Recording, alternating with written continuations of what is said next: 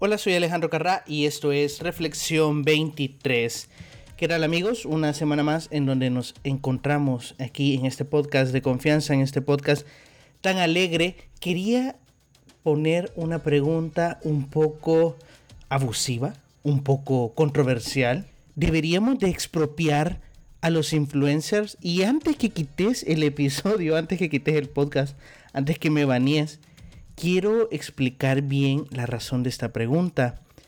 Todo surgió por otro episodio de un podcast llamado Un café con Víctor, que te lo recomiendo, muy bueno.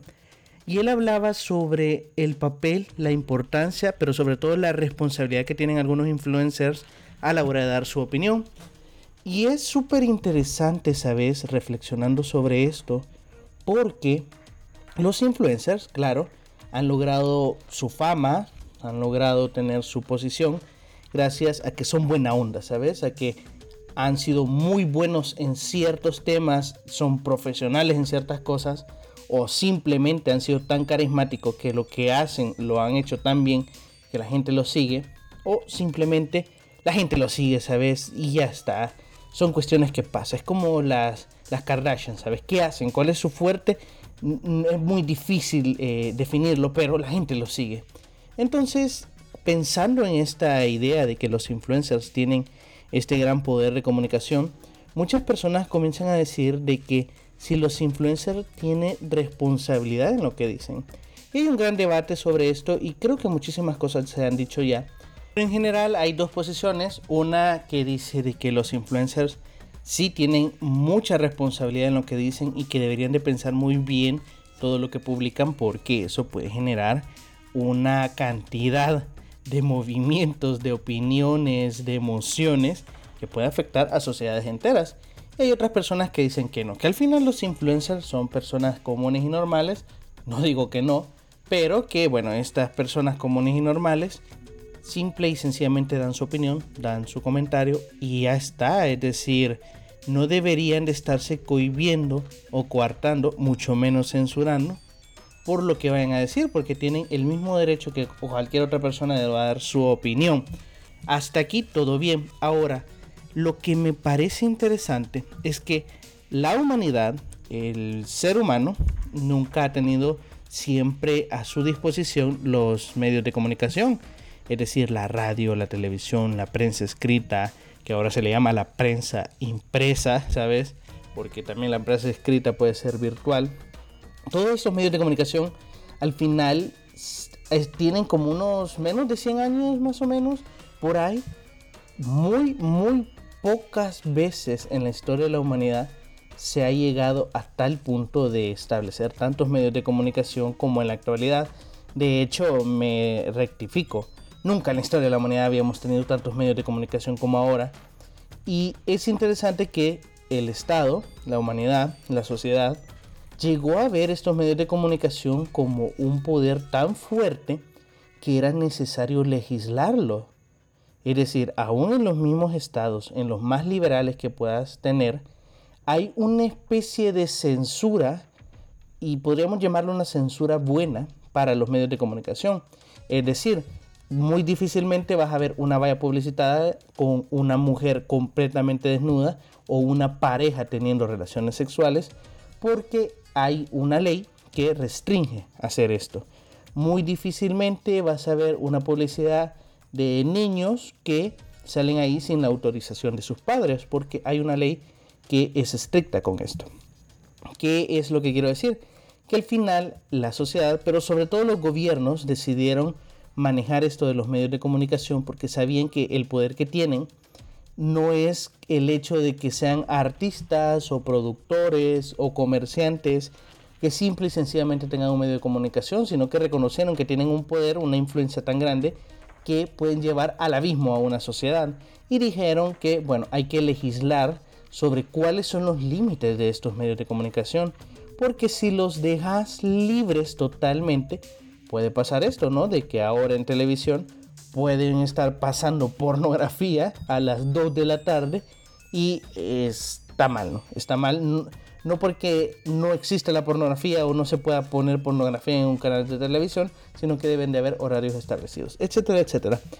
¿qué es lo que quiero llegar? Es que no es lo mismo los influencers. Es decir, ahora, actualmente, cualquier influencer puede llegar a un número de voces, a un número de audiencias mucho mayor que un medio de comunicación tradicional.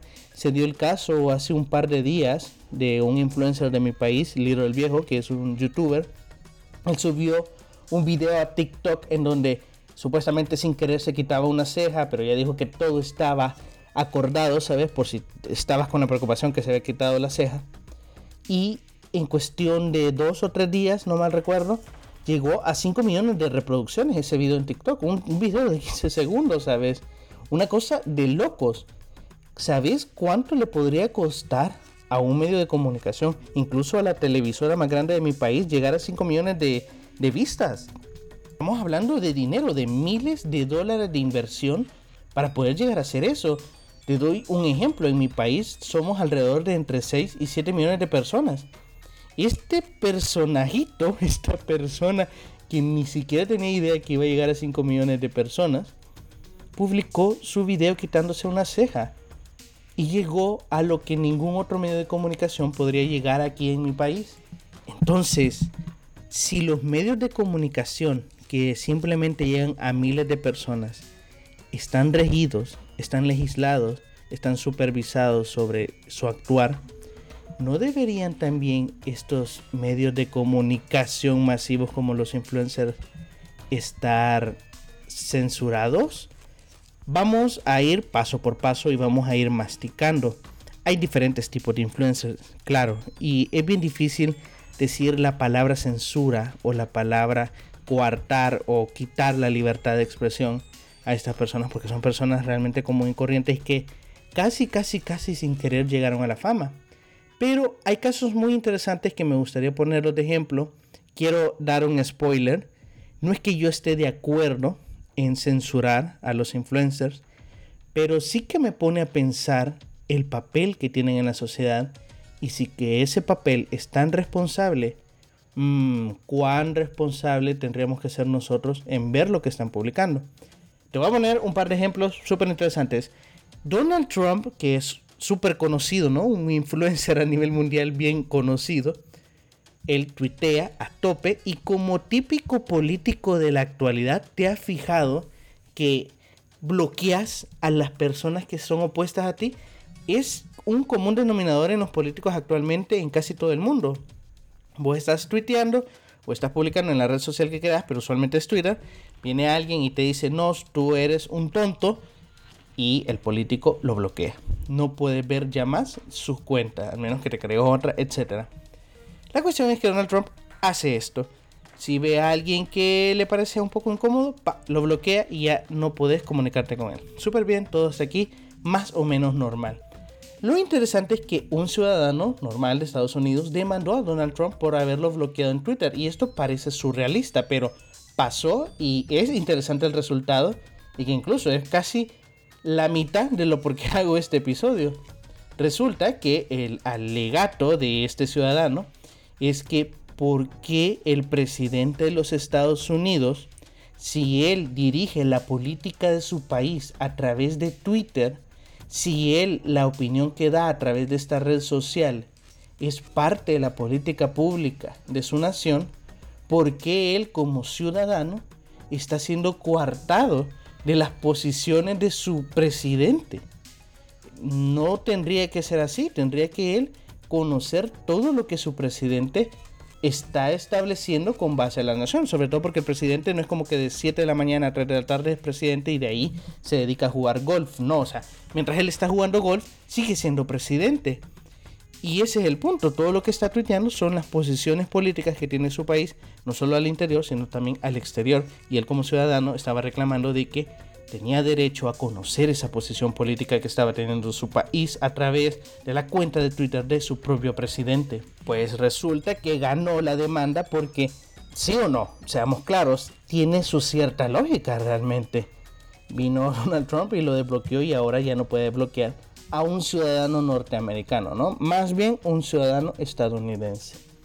Pues bien, es interesante cómo al final este tipo de mensajes que están dando los políticos, pero especialmente los gobiernos, a través de sus redes sociales, ahora se vuelven políticas públicas. Es bien interesante cómo ahora los asesores e incluso los mismos ciudadanos de cada país se preocupan excesivo cuando un presidente publica o tuitea o sube una foto a Instagram porque no sabes si eso va a traer problemas o consecuencias graves para tu país. No sabes si está ofendiendo a una nación. Se da mucho el caso de que los políticos se comienzan a dar duro en Twitter. Los gobernadores de, de ciertos estados o de ciertas alcaldías o incluso entre presidentes se comienzan a dar duro en Twitter. Y vos decís, bueno, ¿esto es política exterior oficial o no?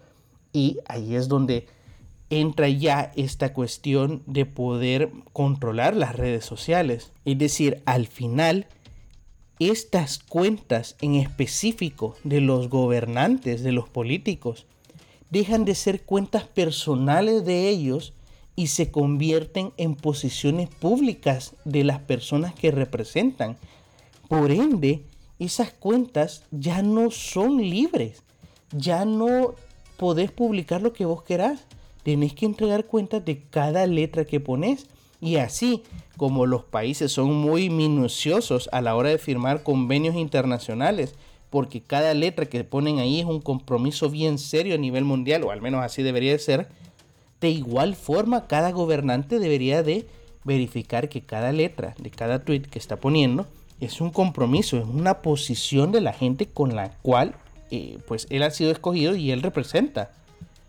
Eso por un lado. Por otro, ¿qué tal los influencers que joden al mundo? Por ejemplo, hay una señora que se reconoce en España, que es periodista, disque periodista, um, es una presentadora básicamente.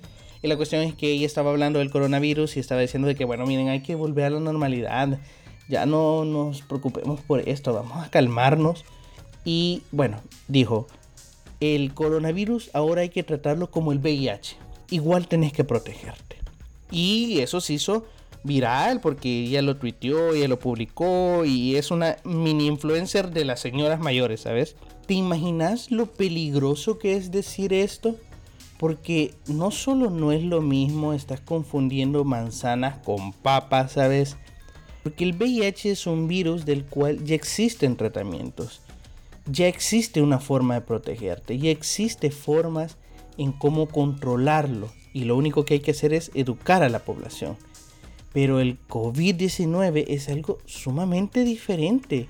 Es algo que no existe ningún tipo de cura o tratamiento médico comprobado científicamente. No hay vacuna. Decime cómo te pones un condón en la cabeza. Ni siquiera las mascarillas te protegen. Es decir, son cosas totalmente diferentes y el hecho de dar un mensaje de pasividad a la gente, decir, no, no te preocupes, anda al parque, anda donde tu familia, anda donde tus vecinos, porque al final esto es como el VIH, ¿sabes? Solo ponete condón. Eh, no, viejito, es que esto no es así. Y te imaginas tu mamá, ¿no? Que está viendo su Facebook y lee que esta señora ha publicado esto y se la va a creer, ¿no? Y va a decir, es cierto, ¿verdad? Si esto es igual que el VIH. Eh, ¿Cuál es la gran cuestión con el COVID-19.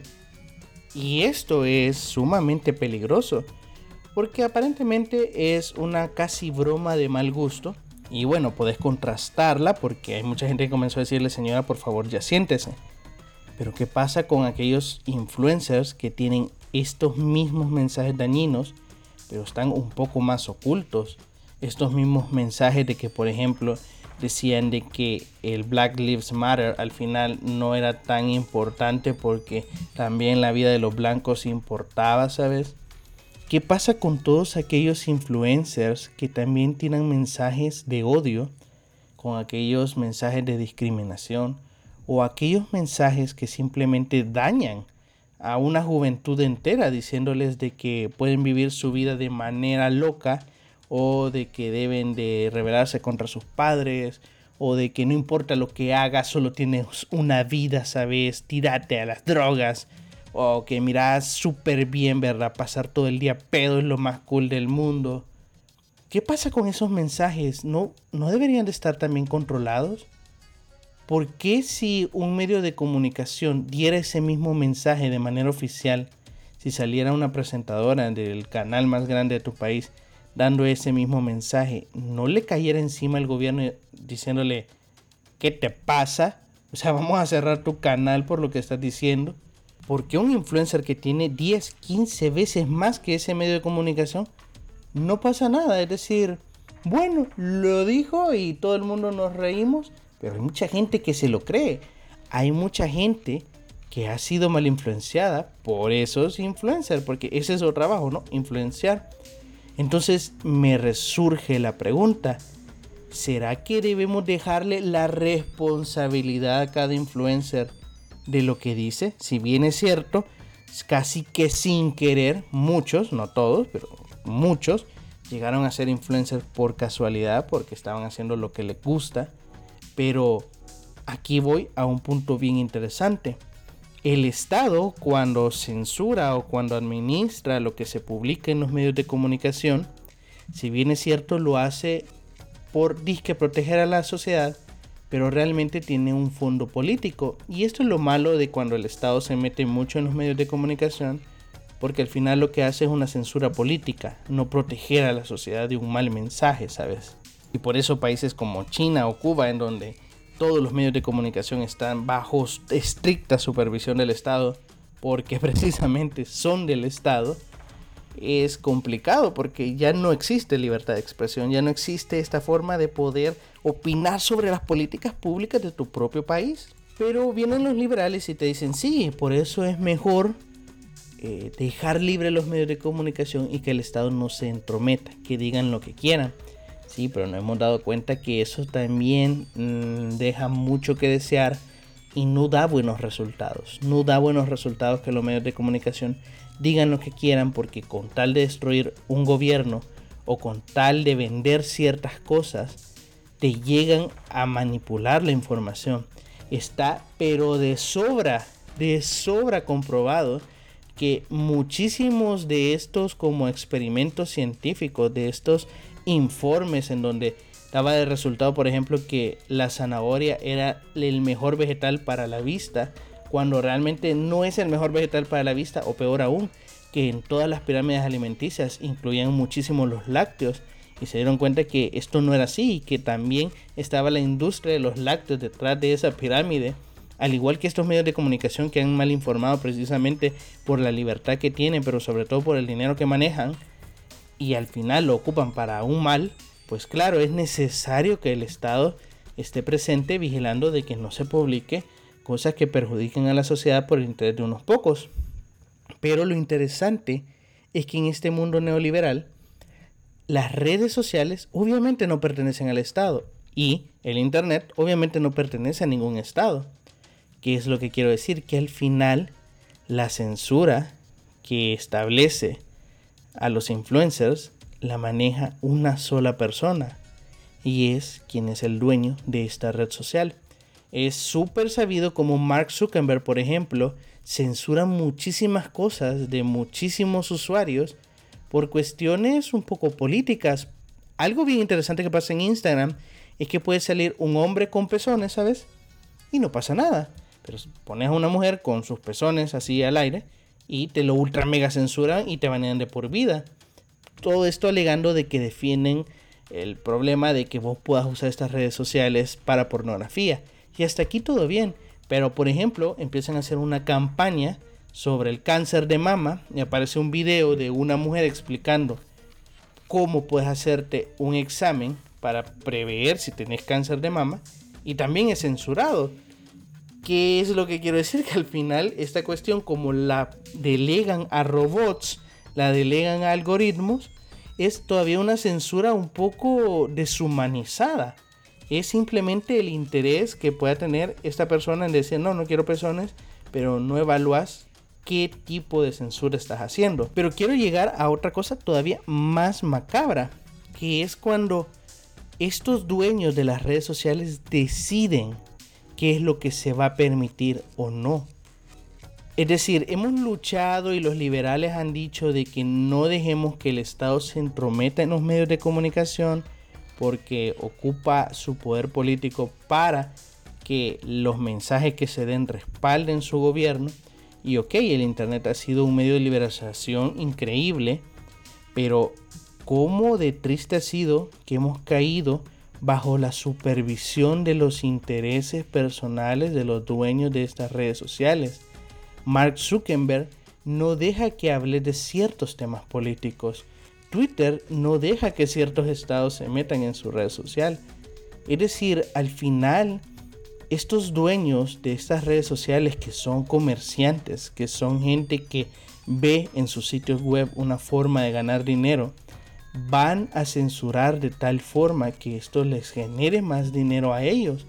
Y es lo irónico que por huir de un estado opresor hemos caído en este neoliberalismo en donde unas pocas personas son los que deciden qué se publica y qué no en estas redes sociales, porque ellos son los dueños. Y esto es súper interesante porque no dudo que de aquí a 20, 30 años, si no es que menos, y ojalá las personas puedan escuchar este episodio y decir, miren, este vato lo predijo. Muy seguramente saldrán legislaciones internacionales en donde se pueda controlar lo que los influencers digan, ¿sabes? Porque lo que los influencers digan, así como te pueden decir que te inyectes lejía para, para sanarte del COVID, ¿sabes? Que lo dijo cierto influencer muy importante que tú ya sabrás el nombre. Cosas tan dañinas como esas van a tener que ser legisladas y decir, eh, viejito, no podés publicar eso. Y va a haber una gran pelea, va a haber una gran batalla. Y sin duda ya existen estas, estos esfuerzos, por ejemplo, en el Parlamento Europeo, en la Unión Europea, se comenzó a trabajar esta nueva disposición en donde se iban a censurar ciertas cosas del Internet, en donde no se iba a permitir que se hablaran de ciertos temas o no se publicaran ciertas cosas que actualmente no sé cómo estará. El Estado creo que lo pararon en cierta forma, pero que iban a hacer cambios, cosas así. Pero también se da, por ejemplo, con las nuevas leyes en Estados Unidos donde prohíben que en videos de niños se ponga publicidad o, o estos videos tengan fines lucrativos. Esta especie de censura buena que se está llevando a los medios de comunicación en Internet, en los influencers, creo que está bien. Pero realmente al final la censura, quienes deciden qué se publica o qué no, pues lo decide Mark Zuckerberg, lo decide el dueño de Twitter, ¿sabes?